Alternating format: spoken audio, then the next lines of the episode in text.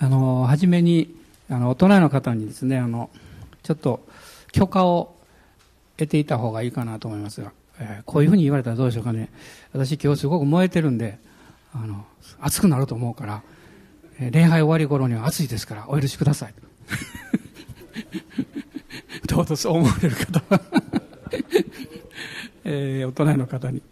いや、いや、私冷えていきますからという人も中にいるかもわかりませんけど、まあこのメッセージを今日聞いて燃えるか冷えるかですね。まあ冷えてもらったら隣の人喜ぶかもわかりませんけども。えっと、今日はあの、え、最初にですね、マルコによる福音書の、え、一章を開いていただきたいと思います。えー、マルコによる福音書の一章の、えー、一節から十一節のところを、え、最初に一緒に読んでいきましょう。新約聖書マルコの福音書の第1章1節から11節のところです。神の子イエス・キリストの福音の始め預言者イザヤの書にこう書いてある。見よ私は使いをあなたの前に使わしあなたの道を整えさせよう。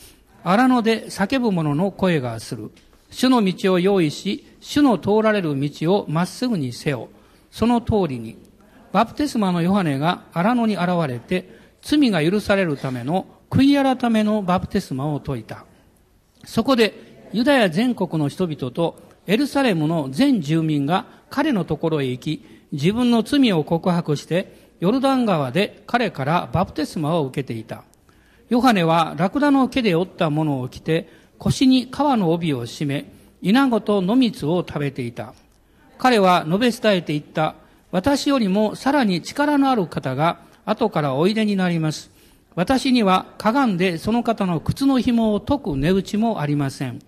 私はあなた方に水でバプテスマを授けましたが、その方はあなた方に精霊のバプテスマをお授けになります。その頃、イエスはガリラヤのナザレから来られ、ヨルダン川でヨハネからバプテスマをお受けになった。そして水の中から上がられると、すぐその時、天が裂けて、御霊が鳩のように自分の上に下られるのをご覧になった。そして天から声がした。あなたは私の愛する子、私はあなたを喜ぶ。まあ今日はあの、この箇所の中から、バプテスマについてお話をしたいんですけども、まあ、栄光のバプテスマという、えー、そういう内容であのお話したいと思っています。まあ、聖書っていうのはやっぱり難しいですよね。えー、私もあの聖書を見ながらこう、苦闘するということよくあるんですね。これどういうふうに、えー、理解したらいいのかな。まあもちろん文字の意味とか歴史的な意味とか、えー、普通の解釈っていうのは、いろんな参考書を見ればある程度わかるんですけども、まあ私が聞きたいのは、皆さんもそうでしょう。聖書を通して神様からのメッセージが聞きたいんです。そうじゃないですかね。まあもちろん知識的に学ぶことも益になりますし、また、あの、自分の視野も広くなるし、ああ、なるほど、こういう文化背景というものがあるのかなということを、まあ、学ぶことができると思います。まあ、先週、実は、あの、カロル先生とおいでになった、あの、シャロム・キムという先生はですね、まあ、フラーの進学校の進学を学んでこられた方ですけども、ドクターの方ですけど、実はあの、文化とですね、えっ、ー、と、心理学ですね、その福音との関係をこう学んでこられたんですね。で、私はこういう質問したわけです。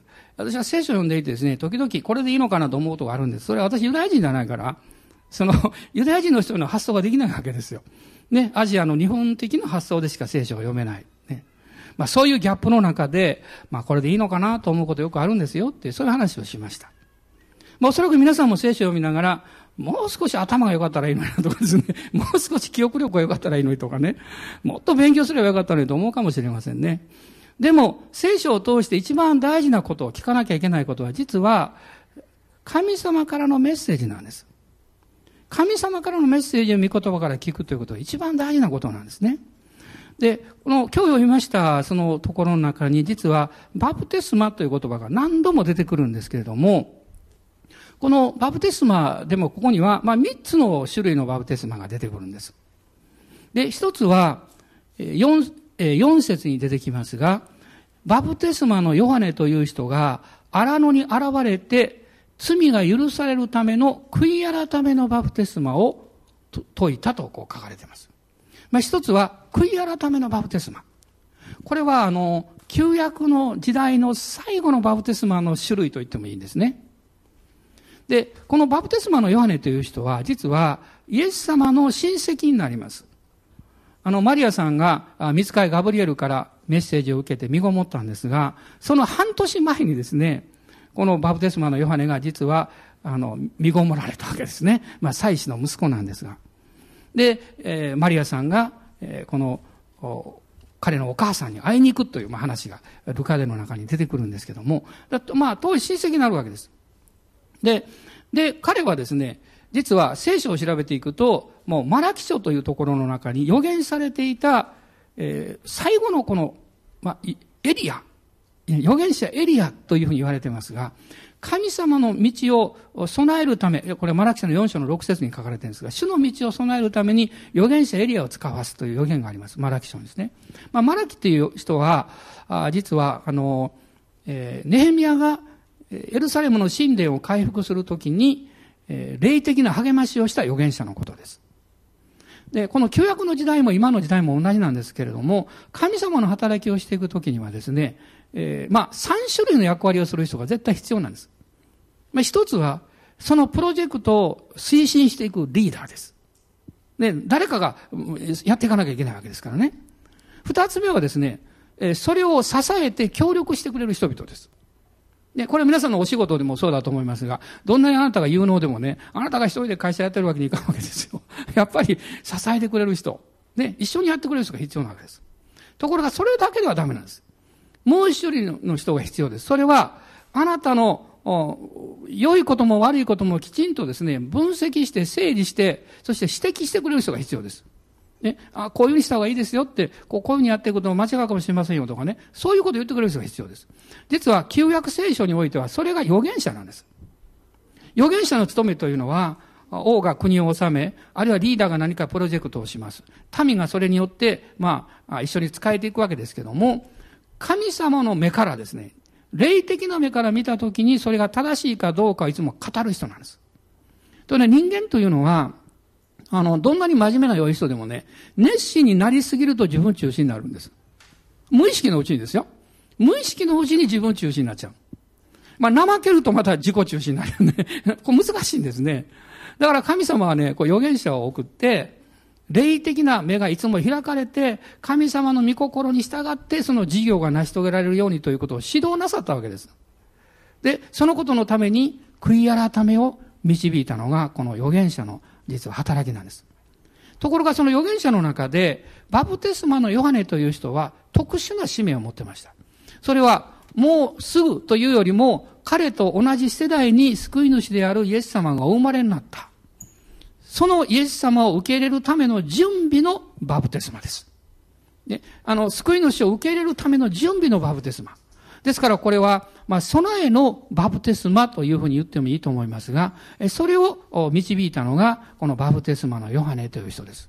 彼は荒野で生活をして、あの、えー蜂蜜、野蜜を食べて、稲子とか野蜜を食べてですね、ラクダの毛で折ったものを着て、着てえー、腰に皮の帯を締めていた。非常にこうワイルドな人ですけども。で、あの、まさに、えー、イエス様と対照的な、ね、この生き方はですね。これはまあ、旧約と新約の、まあ、一つの比較としても見ることができるんです。興味深いんですね。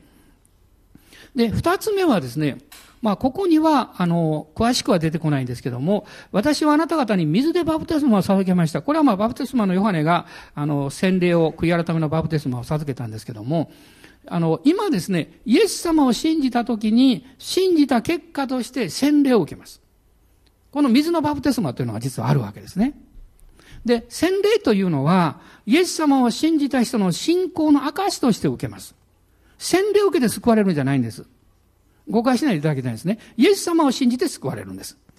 でも信じた人が私の信仰を神と人の前に、えー、はっきり告白しますということで受けるのが洗礼なんです。ですから、まあ、イエス様を信じてるけれども、洗礼を受けるまでに何年も、あるいは時には何十年も、まあ、時間をかけたという人もいるわけです。別にそれは構いません。構わないんですけど、まあ私はできるだけこの地上におる間に早く受けた方がいいと思います。だってあなたいつ天国行くか分かんないですからね。しまった受けとけよかったとかですね。まあそういうことになるかもしれませんから、イエス様を信じたらね、もっと聖書がわからなきゃとか思わないでください。わからなくて結構です。ね。だって、学校入ってから勉強するんでしょ？まあ最近は入る前から勉強しすぎだと思いますよ。本当は入ってから勉強すればいいんですよ。だから同じように、イエス様を信じて、そして信仰を与えられたら洗礼を受けたらいいです。えそして、その結果ですね、経験できることっていうのはたくさんあるんですね。で、あの、一箇所、その前のページ、マタイによる福音書の28章というところを開いていただきたいんですが、28章の19節です。28章の19節どうぞ。それゆえ、あなた方は行って、あらゆる国の人々を弟子としなさい。そして、父、子、精霊の皆によってバプテスマを授け、と書かれています。まあ、これは三位一体である神様、父なる神様、御子イエス様、精霊なる神様の皆によるバプテスマ。まあ、こんな長く一時言いませんけど、洗礼の時言いますよ。ね。今、父と、父と子と、精霊の皆によってあなたにバプテスマを授けます。ってね、こうやるんですね。あの、この洗礼層小さいですから、時々頭がこの辺入らない時があってですね、あの、ちょっと時間かかってる場合、私押し込んでるわけです、ここでね。もう全身使った方がいいんですよ、あれはね。えー、あの、どうしてかって水はですね、土を表すんです、あれは。で、死んだ人を葬るっていうんです。イエス様を信じた時に古き、古い自分の人生が死にました。で、葬られる。葬られた時に頭が出たら困るでしょ？だから全部つける。そして、この自ら上がってきた時は、私はイエス様を信じて新しくなりましたということの信仰の証なんです。ですからこれまとめて言うとですね、復活のバプテスマと言ってもいいです。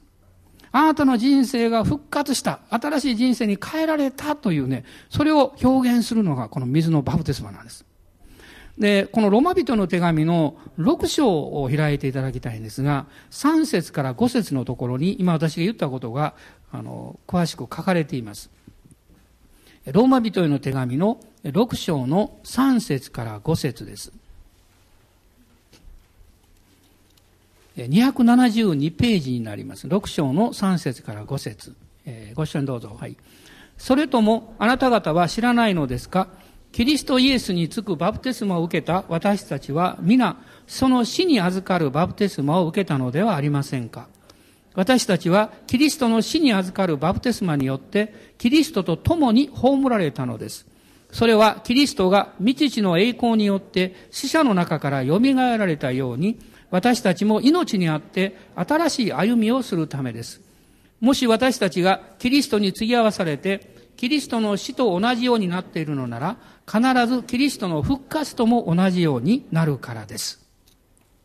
ここにですね、死に預かるバプテスマ、キリストと共に葬られた、キリストの復活とも同じようになる。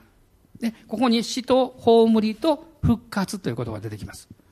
この三つですね、死と葬りと復活を表しているのがこの水のバプテスマなんです。イエス様を信じたときに、あなたの古き人は死にましたよ。古い人生っていうのは終わったんですよ。そして、水の中に、これは土を表しますから、ドボーンとつけて葬るわけです。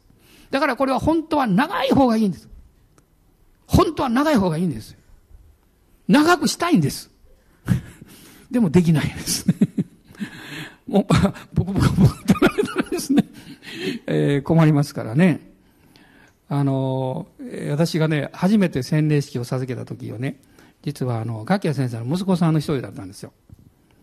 えー、その時ね、7、8人洗礼授けたで、母教会の洗礼数大きくてね、前の洗礼数、ものすごく大きい。で、その洗礼を授ける前に、あ洗礼式の前にですね、洗礼を受ける本人が祈ったんです。その前に並んでる時ですけどね。彼はどう祈ったと思います？イエス様、今日は福野先生が初めて洗礼式をしますから、ちゃんとできるように 守ってくださいって。自分が洗礼を受けるんですよ。あの、私のこと祈ってくれる。えー、面白かったですね。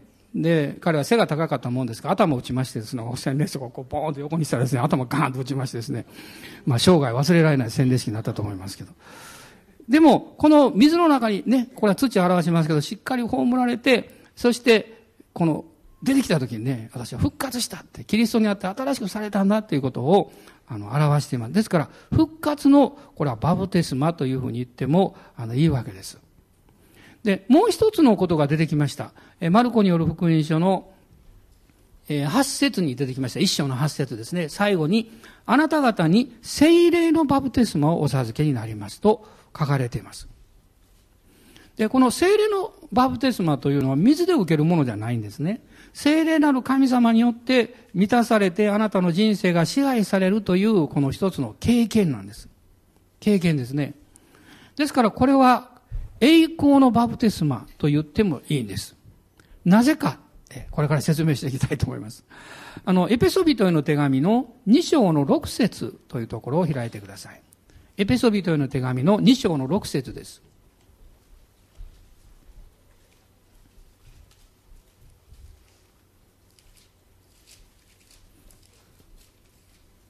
エペソ2の6です。ご視聴どうぞ。キリストイエスにおいて共によみがえらせ、共に天のところに座らせてくださいました。イエス様が十字架で死なれて、そして葬られて、週の初めの日に復活なさいました。で、その後イエス様はですね、どこに行かれたか。まあ、40日の間、弟子たちに現れなさったんですけども、弟子たちが現れる前に、前にですね、実はイエス様は天に昇られて、神の右に座られました。で、イエス様がですね、天に昇られて神の右に座る前に、イエス様の復活に出会った人がたった一人いるんです。それがマグダラのマリアなんです。だから、あの、マグダラのマリアは、イエス様が復活した時に、イエス様のことを悲しんでましたね。どこ行ったんだろうって。で、後ろにイエス様立っておられたんだけども、あの、園の番人だと勘違いしてですね、分かんなかったの。で、イエス様だと分かって思わず触れようとしたんですけど、イエス様はその時ね、私に触れてはならないとおっしゃったでしょ？そのためです。でもその後、イエス様は弟子たちに40日の間、ご自分を表しなさって、神の国について語られた時はどうですか？トマスに対しても、触ってみなさいとおっしゃったでしょ？ね、実はその時すでにイエス様は神の右に座って栄光を受けになった後だったんです。で、このイエス様の十字架の復活と私たちがイエス様を信じた時には一つになります。だからあなたがイエス様を信じると、あなたの肉体はここにいますけども、あなたのこう、霊的な立場というか、それはイエス様の十字架と一つになって死に葬られて復活して、イエス様が天に登った時に落ちたんじゃないんですよ。そのまま天に登ってですね、神の右に座ったんです。まあ、このことを今読んだ見言葉に書いてますね。キリストイエスにおいて共に蘇らせ、共に天のところに座らせてくださいました。だからここには、共にという言葉が非常に重要なんです。私たちの不信仰というのは実は、そのような霊的な事実があるにもかかわらず、それをなかなか信じようとしないということです。あるいは、こう言ってもいいかもわかりません。信じることがなかなか難しいと。ね、それは、イエス様と共に死に葬られ復活して共に神の右に座ったと言っても、それは私に何の関係があるのか、どういうふうにそれが自分の生活に影響するのかということが、まだよく分かってないからです。しかし、聖霊様が私の心の目を開いてくださって、そのことがどれほど重要であるか、それがどれほど私たちの生活に力になるかということが分かりますと、いや、私は座ってますよってね。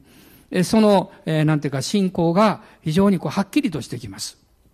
で、使徒行伝の2章を開いていただきたいんです。使徒行伝の2章の32節と33節です。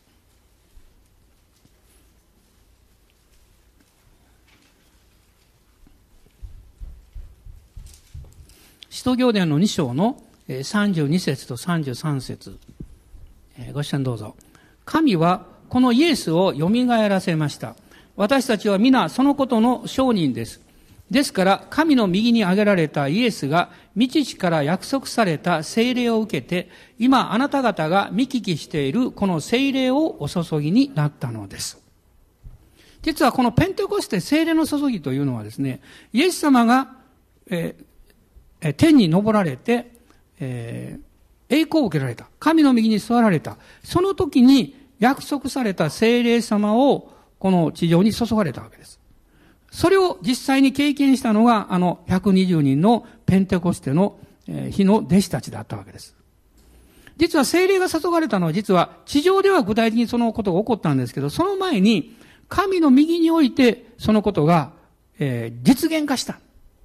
だから、あなたがイエス様を信じて、キリストと一つであるということは、あなたの霊的な立場は、キリストと共に神の右にある、そこに座っているということなんです。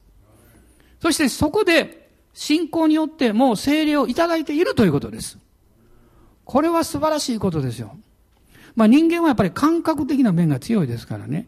自分が何かこう実際に感じたりこう経験しないとなかなかこう受け入れようとしないんですけど、信仰というのは感覚で経験する前に御言葉に書かれていることを信じることです。信じたときにそのことが、うん、内容が分かってきます。その聖書の御言葉の理解っていうのはですから、理解して信じるんではなくて信じて理解してきます。ね、あの、無理やりにこう、なんていうか、洗脳するんじという意味じゃないんですよ。あの、イエス様という方は信じたときに、こう、カーテンがパッと開かれるみたいにね、わかるんですよ。ああ、そうだったのかなってわかるわけですよ。だからイエス様を信じたときにあなたは、ここにいながら天に座ってます。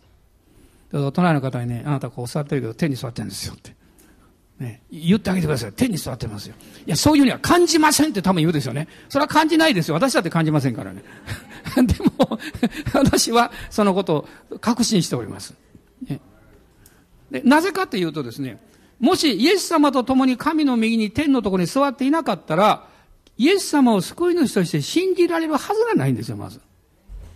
私、ユダヤ人じゃないですよ。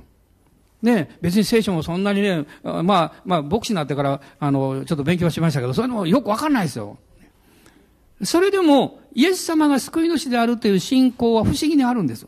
ね、それは私が作ったものじゃないんです。神の右で聖霊を受けて信仰が与えられているので、信じられているわけです。このところがなかなかですね、あの、クリスチャンでないとわからないですね。普通はあの、信心して、あるいは修行して、あるいは勉強してね、あるいはなんか本をたくさん買ってですよ。それでそのメンバーになって、その、まあ、信者になるってね。でも、キリスト教は違うんですね。キリスト教っていうのは信じるだけなんです。なんか、へえかみたいね。信じるだけって。でも皆さん、信じるだけというのが一番大きな犠牲ですよ。ね、騙されたらどうするんですか？ね、そう思うでしょ？これ騙されたらどうするのってね。で、私も実際ね、あの、まだ10代ですけど、イエス様を信じるときに思ったんですよ。信じたいなと思うんですよ。これ間違ってたらどうしようかなって。でもその時ふっと思ったんですよ。あ、間違ってたらもう、また変更すりゃいいわ。安易ですね。非常にこう、非常にこう、安易だったんですけどね。でも、その軽い、軽い、なんというか、こう、自分の考えだったんですけど、イエス様を信じてみようとした決断がですね、こんなに人生を変えるとは思いませんでした。ハマってしまったっていうんですかね。はあ、大変なことしてしまったみたいですね。それから悩み始めたんですよ。信じたことを悩んだんではなくって、自分が変えられていくのが分かったので悩んだんです。前のことができなくなっちゃったんですよ。前のように生きられなくなっちゃったんですよ。前のように好き勝手なことをしようとすると何か良心の咎め以上のものを感じるんですよ。それまでは両親の咎めだけでで済んだんですけどね。もう、それからは、神様ごめんなさい。神様ごめんなさい。言ったことなんかないですよ。この18歳まで。でも、そう言わなきゃいけないような状況になってしまったんです。だから、慎重に信じてください。慌てないで信じてください。早く信じてほしいんですけど、でも、あの、本当にそうなんです。真剣に信じてください。そうすれば、神様の側が責任を持ってくださいます。アーメン感謝します。あなたがクリスチャンになったから自分でクリスチャン生活をしなきゃいけないと思わないでください。それだったら首輝をつけるだけでしょ？しんどくなりますよ。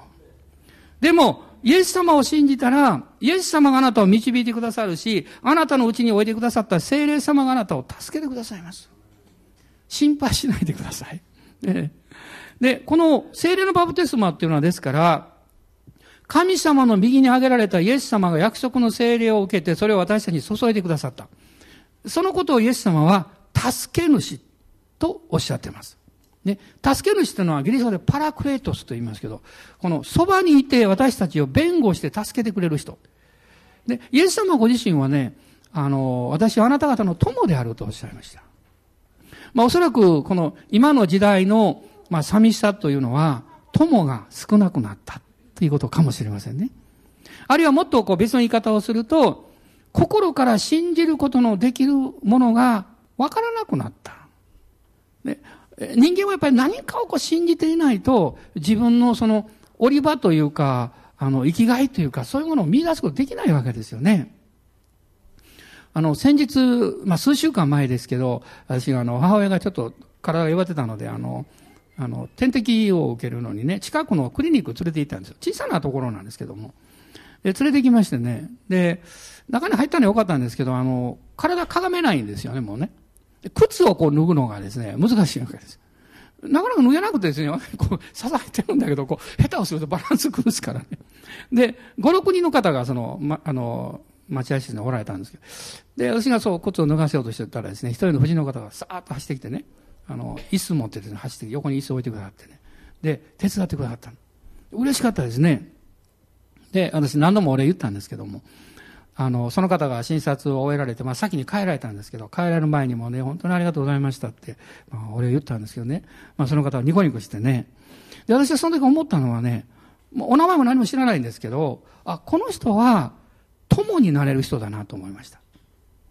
ね、あの、出会う人はたくさんいるんです。でも、友になれる人はそんなにたくさんいないです。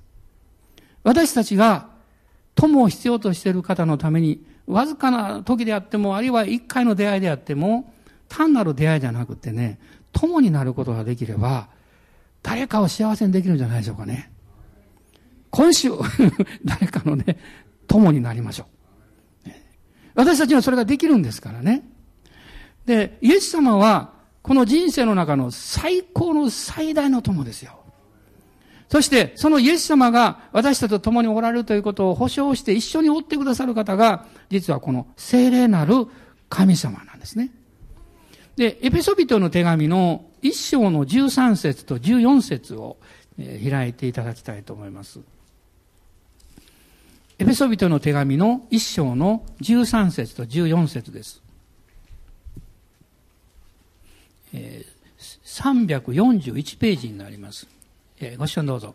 また、あなた方もキリストにあって真理の言葉、すなわち、あなた方の救いの福音を聞き、またそれを信じたことによって、約束の精霊をもって勝因を押されました。精霊は私たちが御国を受け継ぐことの保証であられます。これは神の民の贖いのためであり、神の栄光が褒めたたえられるためです。キリストにあってという言葉があります。初めての方であっても知っていただきたいんです。あなたは今まで聞いたことがないかもしれませんが、あなたを作り、あなたを愛しておられる方、それはこの天地万物を作った誠の神様だということです。そしてその方があなたの人生を救い、あなたを祝福し、あなたを幸せにするためにイエス・キリストをこの地上に送ってくださいました。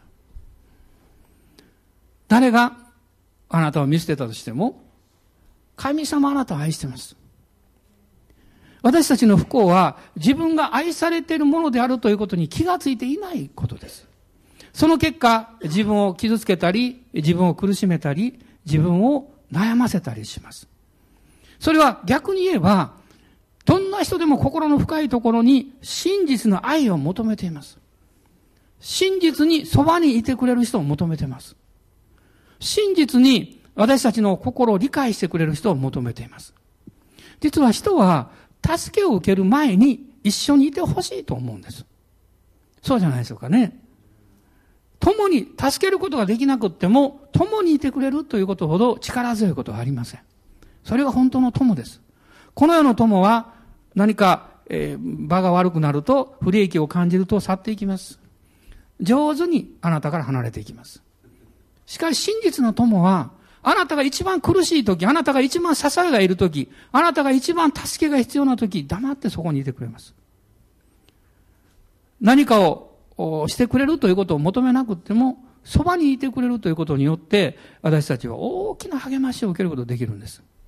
聖霊様は、あなたと共にいて、そしてあなたを教え、あなたをすべての真理に導くと書かれています。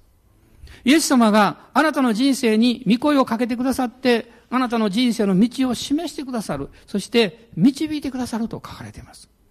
このイエス様、聖霊様は遠いところにおられるんじゃなくて、今この御言葉によりましたように、私たちの中に勝因を押された。まあ、コリント人の手紙の中には、あなた方は精霊の宮であると書かれています。つまり精霊の神は、あなたのうちにおいでくださって、あなたの心よりももっと深い、この霊という領域の中においでくださっています。心というのは生活の場ですから、まあ感覚、あるいは見聞きすることがみんな心に入ってきます。ね。えー、そして悩んだり、まあいろんなことをするわけです。これは心ですから構わないんですよね。悩みがない人は人間じゃありません。迷ったりですね、あの、自分が悲しくなったり、あの、そういう経験を全然しないのはロボットですよ。人間じゃないですよ。人間は魂を持ってるから、感情を持ち、知性を持ち、またいろんなこの思いを持ってますから、悩んだり、悲しんだりするわけです。しかし、本当に求めてるのは、悩むことじゃなくて、愛されてることを信じたいと思ってるんですよ。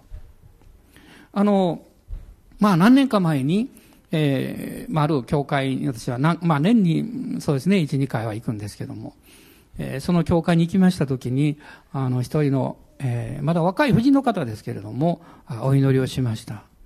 えー、彼女は、まあ自分の人生をなかなか受け止めることできなかったんですね。ですから、何度も自殺未遂をしたり、あの、まあ体に傷つけたり、そういうことはやっておられた。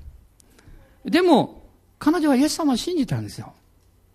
でも信じて救われたんですけれども、自分の人生の過去をなかなかこう許すことができなかったんですよね。クリスチャンになった後も、実は、まあ自分の体に傷つけたり、そういうことが何度もありました。やっぱり教会の皆さんは一生懸命祈ったんですね。で、私も祈る機会が与えられまして、えー、まあ何年間にかけてですけども、お祈りしたことを覚えてます。今は変わりました。ね、今は変わりました。傷つくのは簡単なんですね。癒されるのは時間がかかるんですよ。でも、イエス様を信じたならば、イエス様の十字架のこの許しと精霊による神様の愛によって必ず癒されます。皆さん信じましょう。あなた自身がまず信じてください。あなたの家族やあなたの周りにそういう方がおられたとしたら、あなたが信じてあげてください。そして、神様の愛がその人を捉えてくださって、その家族を捉えてくださって、友を捉えてくださって、必ず癒してくださる。ね、時間がかかってもいいじゃないですか。ね、時間がかかって望みがないっていうのと、これは寂しいですけど、でも時間がかかっても必ず癒されるんですから。必ず回復するんですから。ね、もうこれは、聖霊様がおられるという以上ですね、もう、もう全く疑う余地がないわけですね。で、聖霊様が私たちの中においでくださるというときに、えー、私たちを導いてくださるこの目的というのがあります。その一つは、まず、あなたの国籍は天にある。あなたは永遠の救いを受けてるんですよということを毎日毎日確信させてくださるということです。今日皆さんは、あこの教会にいらっしゃいます。あるいは中継で、えー、ブランチや御言葉の家で礼拝してくださっている方もたくさんいらっしゃいますけど、でも、私たちの国籍は天です。ね。国籍は天です。もう今から、えっ、ー、と、三十数年前ですね。ちょうど私は結婚します一年前に、えー、福井県のある教会で、まあ、北陸のための、えー、リバイバル祈祷会っていうのがありました。第一回目の祈祷会でした。で、そのメッセージに私は招かれて行きました。その教会は、まあ、可愛い教会なんですね。で、私は教会に初めて行きまして、その表をこう歩いてましてね。で、そのまあ、土地がこう、ちょっと三角のようになってるんですけど、その角にふっとこう目を置いたんです。そこに、あの、石がこう置いてあって、で、そこに文字が刻まれてました。その言葉が心の中に飛び込んできました。こう書いてました。私たちの国籍は天にある。ね、実はそれは納骨堂だったんですね。初め知らなかったんです。私たちの国籍は天にある。その瞬間に、その文字を読んだ瞬間に私の内側から喜びが湧き上がってきました。ね、イエス様を信じて得ることのできる、これは最高の喜びでもあるんです。この地上の人生においてどういうことが起こるのか、私はよくわかりません。良いこともあるでしょうし、辛いこともあるでしょうし。でも私たちが行く場所は分かってます。そしてそこは最高の場所であるということも知っています。私の国籍は天にあるんです。その保証はあなたのうちにおられる聖霊様が、あなたのためにイエス様の十字架のあがない、罪の許しが完成して、御子が血を流してくださってあなたを許して、そして暗闇から救い出してくださって、永遠の命を与えてくださったという保証として、あなたのうちにおられるわけです。私は先週契約をしましたから、契約書をしっかり握って祈りました。ね？まだお金全部払ってませんけど。でも、一応この契約書に持ってますから、あ、神様は感謝します。これは、もう確実に、その土地が私たちに与えられるということの保証ですと。感謝します。ね。あなたのうちにおられる聖霊様は、あなたが天国人として生きる保証だということですよ。ね、これが聖霊が内住なさる、この大きな目的です。二つ目は、あなたの地上の人生におけるあなたの降り場、あなたの立場、あなたが何者であるかということ。まあ、英語で言いますと、アイデンティティというのはわけのわからんような難しい言葉があるんですけどね。まあ、同一化されるとかね。あの、そういう意味ですけども、そのアイデンティティというものを精霊様が保証してくださいます。あの、コロサイ人の手紙の3章を開いてください。コロサイ人の手紙の3章です。3章の1節から4節を読みたいと思います。コロサイ書3章の1節から4節 こういうわけで、もしあなた方がキリストと共によみがえらされたのなら、上にあるものを求めなさい。そこにはキリストが神の右に座を占めておられます。あなた方は地上のものを思わず天にあるものを思いなさい。あなた方はすでに死んでおり、あなた方の命はキリストと共に神のうちに隠されてあるからです。私たちの命であるキリストが現れると、その時あなた方もキリストと共に栄光のうちに現れます。ここにですね、イエス様と共に蘇らされた人、つまり、えー、復活のバウテスマですよ。ね。それを経験した人。もちろん洗礼はまだ受けていなくっても、イエス様を信じている人はそれを得ているんですけども、その人は地上のものを思わないで天にあるものを思いなさいと言われています。でもね、この発想を切り替えるっていうのは自分の力ではできないですよね。あの、えっ、ー、と、この間、えー、火曜日と水曜日、実は KBI でセミナーがありましてね。月曜日、私たちのこのセミナー終わったんですけども、私は一度ぐらい行きたいと思ったんでね、月曜、火曜日の朝行ったんですよ。あの、とても素晴らしい器が来られてたんですね。でもね、寝てしまったんですよ。初め聞いたんですけどね、気がついて目を開いたらみんなが聖書を開いてるんですけど、どこ開いてるのか分かんないですよね。ぐっすり寝てしまってね。で、まあ、でもそこからリーダーシップの話が始まったんです。肝心なこと全部聞きましたから。前半は寝てしまったんですよ。肝心なこと全部聞いた。で、そのリーダー、リーダーとはどういう人ですかってその話を聞く中で、いやー、すごいなーと思って、やっぱりこの先生はね、ご自分でこう経験してるって。ね、経験されていないとああいうことは言えないなと思いましたね。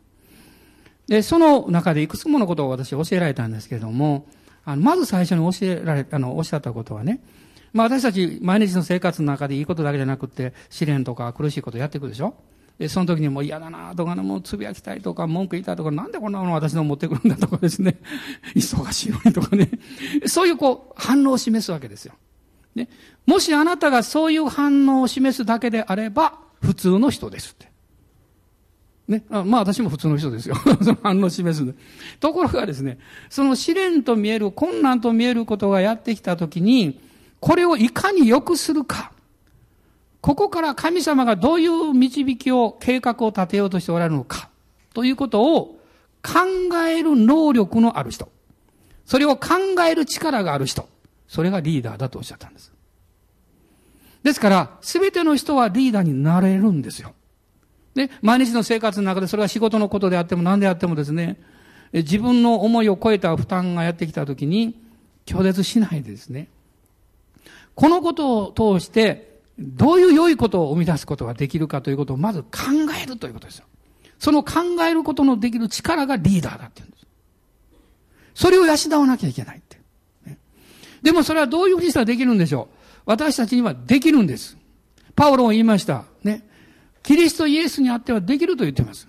なぜならば、精霊様がおられるから私たちはまず祈って、御言葉をまず信じて、そこから神様が与えてくださる知恵と発想によって考え方を作り変えるわけです。そのためには、できない、難しい、もうやめようという言葉をちょっと横に置いて、言いたかったら最初バーッと言って、しばらく言っても、もうこれでいいと思ってですね。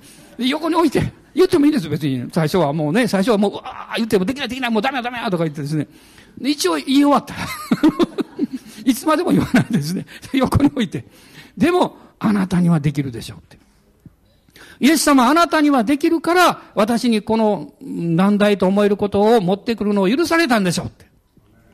皆さん、ビジョンとは、これから、これからあなたがそれをやらなきゃいけない材料をもらうことなんです。ビジョンとは完成したものをもらうんじゃないんです。未完成の材料をもらうことがビジョンです。もし皆さん、誕生日に、えー、あなたの家族がですね、あの、お誕生日のお祝いと言って、こう、箱を持っていてくれたら何を想像しますか？ケーキですよね。誕生日のケーキ。ああ、やったーと思って、開いたら、ケーキじゃなくて、ケーキを作る材料だけが入ってたらどうしますか？え？これ材料？これがビジョンです。ビジョンは材料なんですよ。ね？だから、まあ私も以前言われたことあるんですよ。北海道のどこかわかりませんけど、広い原野があるんだけど、安いけど買わんかとか言われてですね、これ本物かどうかわからないと思って、もちろんお金もなかったけど、買いませんでしたけど。でも、そういうこの、まあ、未未開の地みたいなね、そういうこの領域をもらうことがビジョンなんですよ。だから信仰がなければビジョンをもらったら大変なだけです。信仰がない人はビジョンを求めないでください。神様から信仰を与えられたらビジョンを求めてください。私やる気ありますからって。ね。そして、一つ一つを、荒野を、ね、この牧場のように変えていくんですよ。でもあなたがそのように信じて進み出したら神様は必ず恵みをくださって力をくださって成し遂げることができるようにしてくださいます。だから、あの、そういう困難が来た時にね、あ大変だなと思って、その後で、でもイエス様私はあなたと共に神の右に座ってますって。このエペソビトの手紙の一章の三節にはね、天における、もう、もろもろの霊の祝福が与えられたと書かれてるんですよ。それを信じるんです。私の頭で難しいんです。心では嫌だと思うんです。でも、あなたがくださったんであれば、私は信じます。その時に内側から信仰の霊が湧き上がってきます。その信仰の霊に従ってもう一度それを考えるんです。すると、不思議なことに夢が生まれてくるんです。あんなに嫌だとか難しいと思っていたのに、信じてそれを見出すと、期待感が出てくるんです。ね。期待感ですよ。そして神様がそれを成し遂げていくところの力というものを私たちに与えてくださるんです。私たちの価値観、私たちの人生観、世界観の基準を普通の人のように持ってしまったならば、この世の人と全く変わりはないです。しかし聖書はどう言ってるんですか？イエス・キリストにある人は、その人は新しく作られたものですと書かれています。古きものは過ぎ去って、身をすべてが新しくなったのです。アーメン感謝します。新しくなったんです。あなたがイエス様を信じたら、今日この日から新しくなるんです。あなたの人生観も価値観も変わるんです。神様の愛を経験して生きる新しい生き方が始まるんです。あなたが最も大きく変化をすることは、あなたが自分を愛し、自分の人生を許すことができるようになるということです。多くの人はそれができなくって苦しんでいます。周りから何かを得て変わらなきゃいけないと必死になっています。でも変わりません。だって周りの人も同じように苦しんでるんですから。ね まあ人は誰でもそうですよね。あの人いいなと思って近づいていくと、その人も悩んでるなってわかります。みんな悩みがあるんです。みんな問題があるんです。しかし、あなたがイエス様を見上げたときに、あなたの中に神の愛が注がれてきて、あなたの人生観が変わります。そして神様は、あなたを世の光として輝いて生きるように導いてくださいます。ピリピ書の2章の15、16に書かれてるんですけど、これが、まあ、3つ目のことです。神様私たちの人生を輝かしたいと思ってるんですよ。輝くのは、まあいろんな輝き方がありますけど、でも、イエス様のこの輝きが、この私たちのようなこの土の器を通して流れていくような人生を与えたいと思ってるんです。だからクリスチャンは祈るんです。祈りというのは宗教的儀式ではありません。祈りというのは何かもう行をするような苦しいものじゃありません。祈りというのは神様これをください、あれもくださいで求めることだけが祈りじゃありません。祈りというのは私たちを愛して、私たちを作ってくださった誠の神様と交わりを持つことです。そして私は今日も愛されてるんですねって。こんな熱くてしょうがないんですけど、でもあなたは私を幸せにしたいんですね。神様とそのようにあなたが交わって、神様があなたの人生を豊かにしようとしておられることを遠慮なく信じて受け取ることです。受け取ることですよ。そのことを神様は願っています。聖霊様はあなたのうちにいらっしゃって、そしてあなたのうちから霊的なものが溢れ流れることによって、あなたの外側を覆っているこの、この世的な価値観や、あなたが、えー、まあ、自分で培ってきた、あの、人生観というか、そういうものを、えー、打ち、まあ、打ち砕くというか、通過しようとしてらっしゃる。それなくならないでしょう。私はこの地上に生きてる限りは。しかしあなたはこの世に生きていても、この世によって支配されて生きるんではないんです。この地上の人生であっても、御言葉によって支配されて生きるんです。人々の意見や、この世の考え方の流れだけに従っていくんじゃないんです。神様の導きと御心に従って生きるんです。そのように生きるときに、御霊に導かれて生きる人、その人は神の子であるという御言葉が実感されてきます。この精霊のバプテスマは精霊に満たされるということは、もちろん威厳を語り、賜物の領域があるんですけれども、それ以前に、それ以上に、あなたの人生がキリストによって変えられ、キリストに導かれていく人生を保証するものであるということです。ですから、神様に捧げること、委ねることを恐れないでください。悔い改めることをためらわないでください。今朝も申し上げたんですけど、悔い改、クリスチャンが悔い改める理由はですね、神様の御心を理解する妨げを取り除くことです。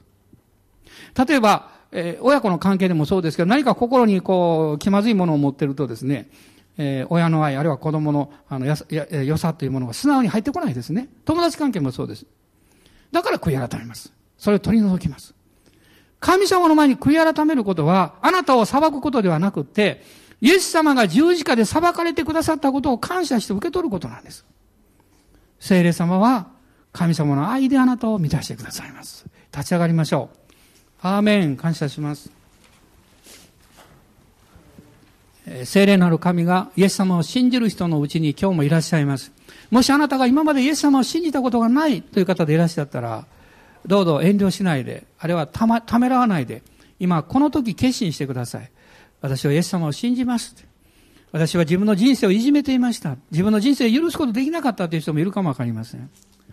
あるいは、何かどうしていいかわからないってもう本当に苦しんでるんですっていう方もいらっしゃるでしょう。イエス様はあなたのことをよく知っていらっしゃいます。そしてこうおっしゃっています。見よ私は世の終わりまであなた方と共にいる。私はあなたの友だとおっしゃいます。友であるということは何かお互いすごく理解していなきゃいけないということではないと思います。友は何もわからなくっても一緒にいてくれます。一緒にいて支えてくれます。あなたをバックアップしてくれます。これが友です。イエス様はそういう方です。ですからどうぞ恐れないでイエス様を受け入れてください。私はイエス様を信じます。どうぞあなたの言葉でお祈りなさってください。またすでにイエス様を信じている方は、あなたのうちに聖霊様がおられるということを忘れないでください。聖霊様がおられないかのように一生懸命自分で考えて、クリスチャン生活苦闘しないでください。ああなたが共にいてくださったんですね。私はあなたと相談しながらこれから 歩んでいきます。あなたに聞きながら歩んでいきます。どうぞくつろいで、そしてこの方にゆったりと委ねて一緒に歩んでいきましょう。ハレルヤ、感謝します。ハレルヤ、感謝します。今しばらく祈りの時を持ちましょう。どうぞご自分でお祈りください。アーメン、感謝します。ハレルヤ、おー、ハレルヤ。オーラがサンバラララスカラララシャラバラララスクローリア。アーメンイエス様感謝しますアーメンイエス様感謝しますハレルヤ。主があなたの人生を祝福してくださいます。この週も導いてくださいます。この天候の暑さよりももっと暑いものをくださいます。それはそれは神様の愛です。愛の塊のようなものをくださいます。私たちはこの神の愛によって動かされていきます。アーメン。感謝します。ハレルヤ。そしてさっき申し上げたように今週私たちも誰かの友になりましょう。どなたかの友になりましょう。どなたかの支えができるように。アーメン。感謝します。ハレルヤ。主我を愛す主は強ければ我弱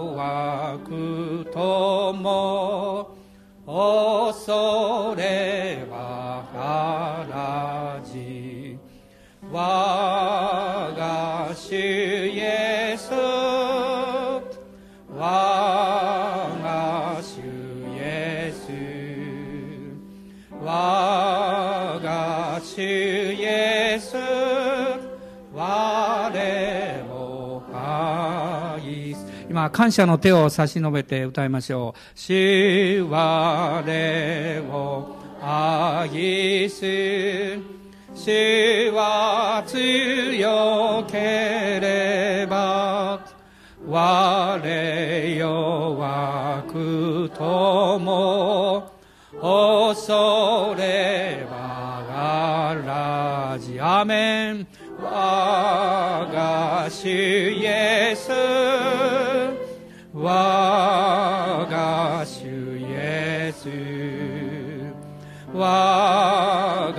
主イエス我